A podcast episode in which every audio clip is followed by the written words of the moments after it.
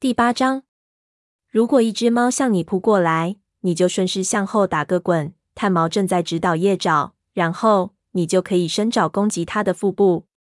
试一试。叶爪等探毛在它前方俯下身子，一跃而起扑过来之际，按照老师教他的那样，就地一滚，紧跟着后爪向这只巫医的腹部一掏，把它扔到了一边。很好，探毛说。因为腿伤的缘故，他爬起来时显得很笨拙。今天的训练就到这儿吧。师徒俩已经在沙坑里训练了一上午，尽管天空中乌云密布，但咕咕直叫的肚子告诉叶爪，已经快到日高时分了。他很享受跟老师一起训练，因为训练可以让他暂时不用担心族群以及两脚兽了，更不用担心松鼠爪和其他几只远行的猫了。他跟着炭毛下到山谷里，快走到金雀花通道入口时，叶爪听到身后不远处传来巡逻队归来的声音。他一转身，看到火星、陈毛和立伟。火星看起来比以往更忧心忡忡，而陈毛身上暗棕色的虎斑毛全都立着，尾巴不住的来回狂摆着。炭毛一瘸一拐的迎向火星，叶爪则急忙走到立伟身边，看在星族的分上。告诉我到底发生了什么事？风族立伟瞄了一眼身旁的年长武士，说：“他们从我们这儿偷猎。”叶爪想起那些把他俩追逐出风族领地的风族猫，他们一只只瘦骨嶙峋，非常绝望。所以听到这个消息，他一点也不惊讶。我们在四棵树附近的小河边上发现了兔子骨头和皮毛碎渣。立伟接着说：“它们散发着风族猫的气味。”这是因为风族境内的兔子绝迹了，叶爪说道。他不再去想曾经从河族捉鱼的愧疚记忆，但这样仍然是违背武士守则的。立伟指出，陈毛会大发雷霆的。我看得出来，叶爪说。他跟着朋友下到金雀花通道，看到火星和陈毛正站在猎物堆旁边。猎物堆现在小的可怜，他感觉肚子一阵翻搅。你看看猎物堆，陈毛用尾巴一指，说道：“那么一点点猎物，怎么够我们的族猫吃？”火星，你必须对风族有所行动。火星摇摇头。我们都知道，除非高星的族群真的摊上大事了，否则他是绝对不会允许他的武士们偷取猎物的。高星可能还不知道发生什么事了，何况雷族现在也面临困境。我们没有多余的猎物分给他们。我知道，火星叹了口气。我很担心香微云。暗棕色武士陈毛接过话茬，他已经瘦了很多，还要喂养三个孩子。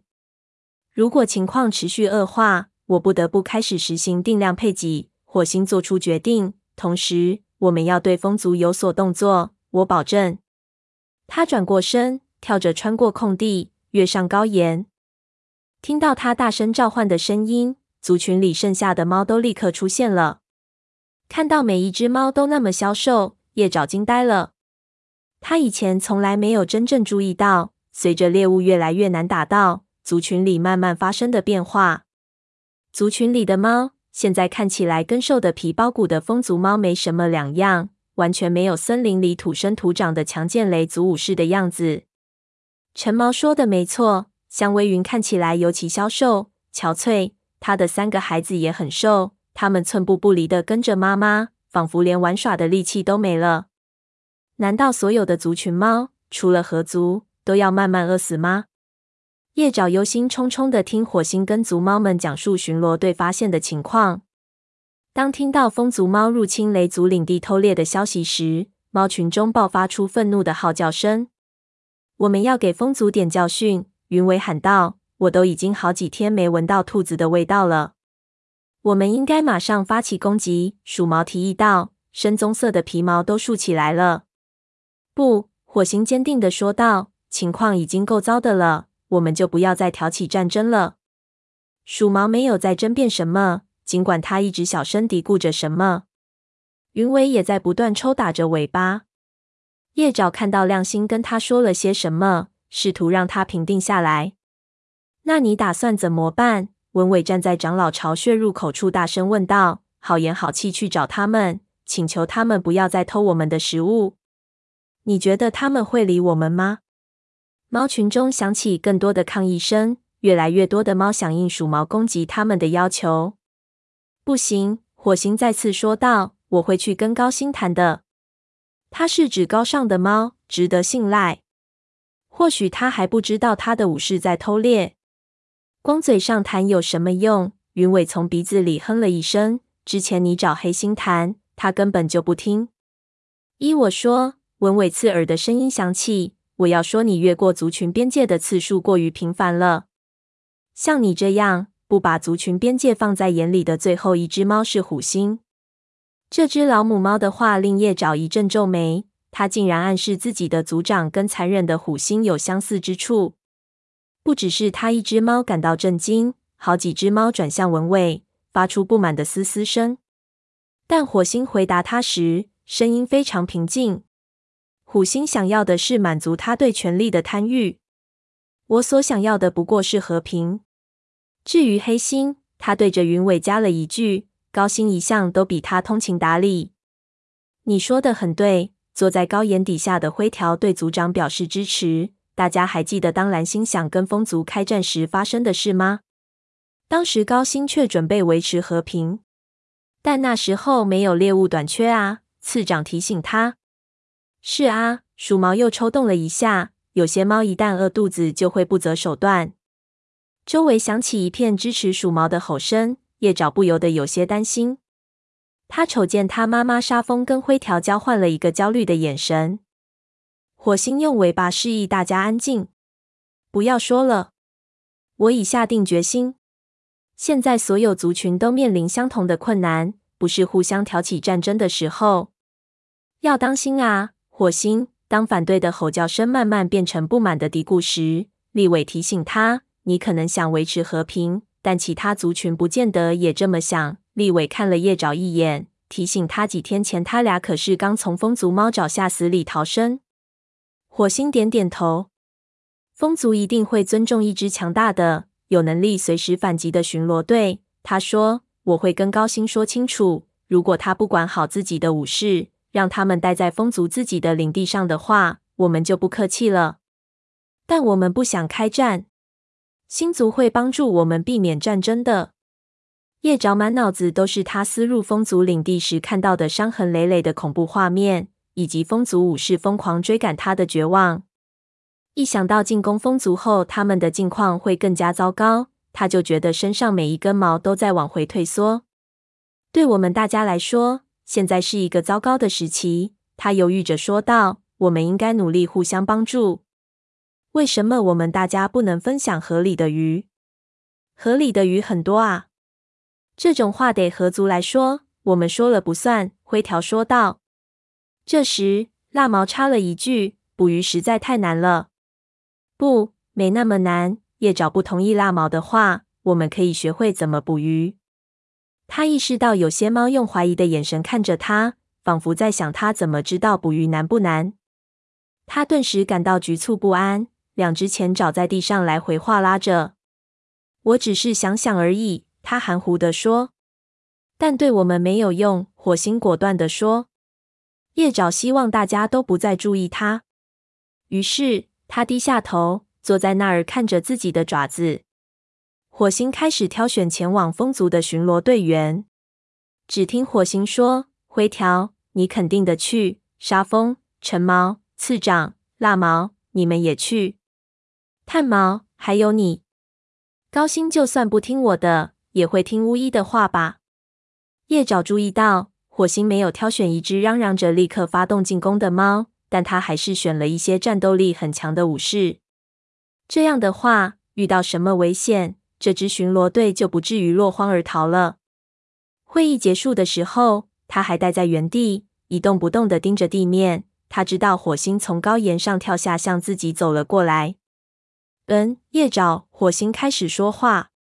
当叶爪抬起头，看到父亲眼里的慈爱之情时，顿时觉得安心了许多。同时，更为自己的行为感到羞愧。你刚才说到捕鱼是怎么回事？叶爪知道自己必须说出实情了。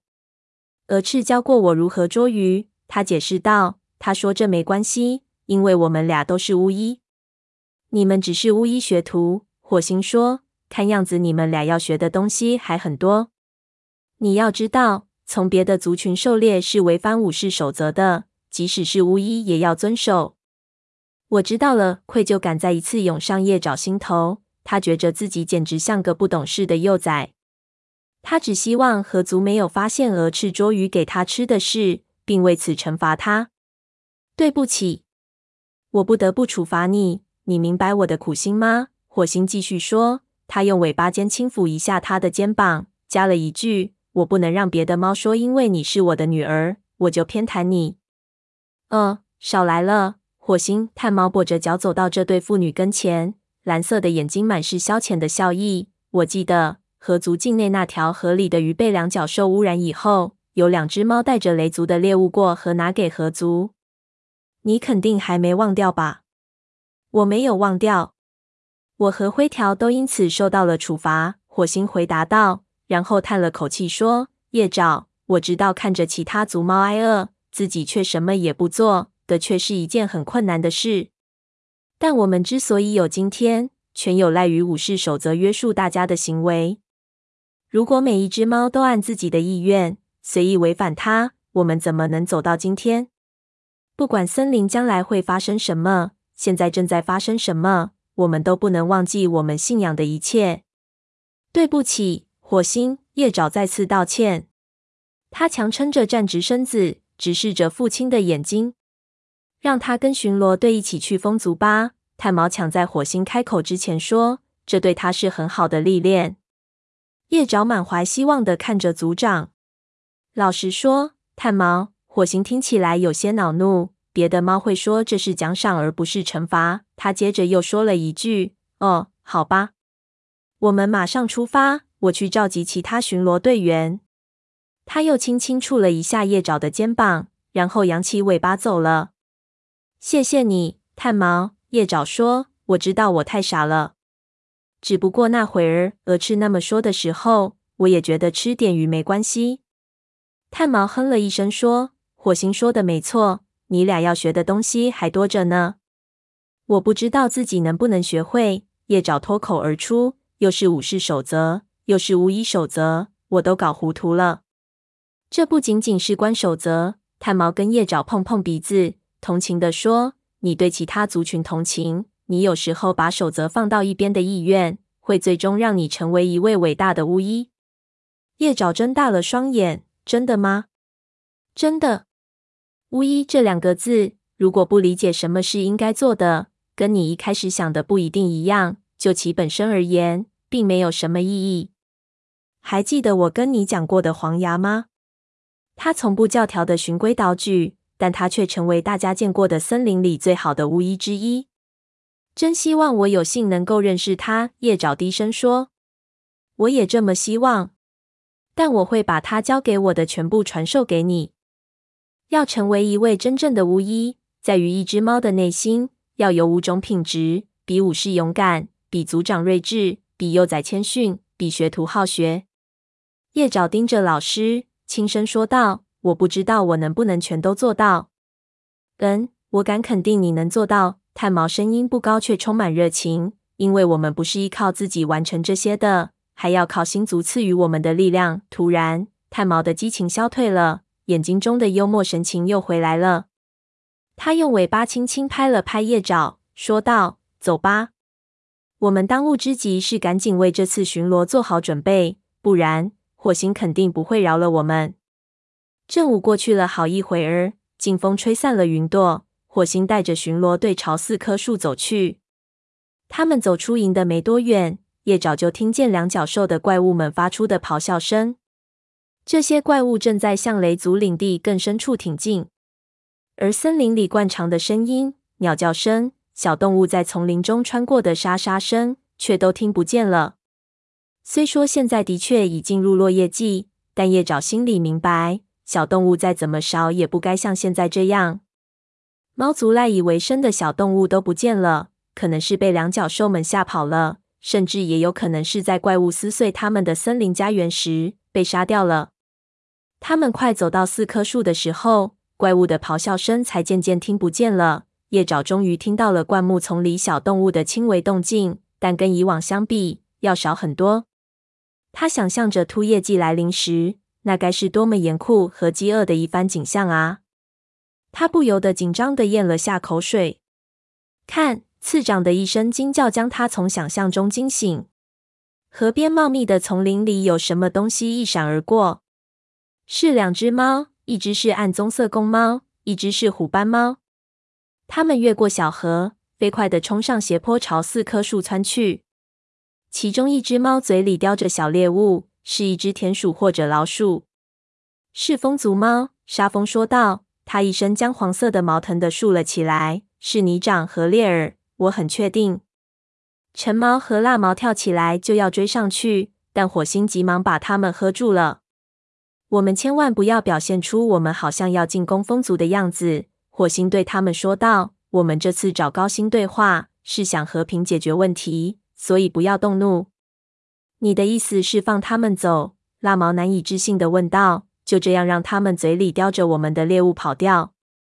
这是他们偷捕我们猎物的有力证明。火星指出，我们现在过去告诉高星，他就不能不管了。但他们会提醒高星。陈毛反对道。风族可能会在我们抵达他们营地附近之前就设好埋伏。不，高星不会那样做的。如果他要和我们打仗，会光明正大地来。两位武士有些怀疑的相互看了一眼，然后不声不响的退回到火星身后。叶爪看得出，尽管陈毛仍然一副恼火的样子，但也只不过是急躁的抽动了一下尾巴尖儿。一行猫跨过小溪，溪水被刚刚经过的风族武士的脚爪搅混了。然后，他们爬上通往四棵树的斜坡。火星带队沿着山谷顶部往前走，这时叶爪的心脏开始不安的砰砰直跳。他想起跟立伟那次注定失败的探访时，忍不住怀疑这一回他们能否见到高星。到达风族边界的时候，一阵风吹来，带来一股浓烈的风族猫的气息。叶爪透过随风摆动的草丛，看到一群毛发凌乱的风族猫从荒原高处跑过来。领头的是一只黑白相间、皮毛、尾巴很长的猫。叶爪马上认出这是风族族长高星。他一定是看到了雷族这支队伍，因为他慢下了脚步，用尾巴发出信号。他的武士全都放慢了脚步，在雷族猫面前排成了一列。看到了吗？陈毛思思道：“他们早已严阵以待。”似乎有一道无声的命令，风族猫一起向边界这边逼近。在离雷族猫极为远的地方停了下来。它们比叶爪印象中的更瘦，肋骨线条清晰可见。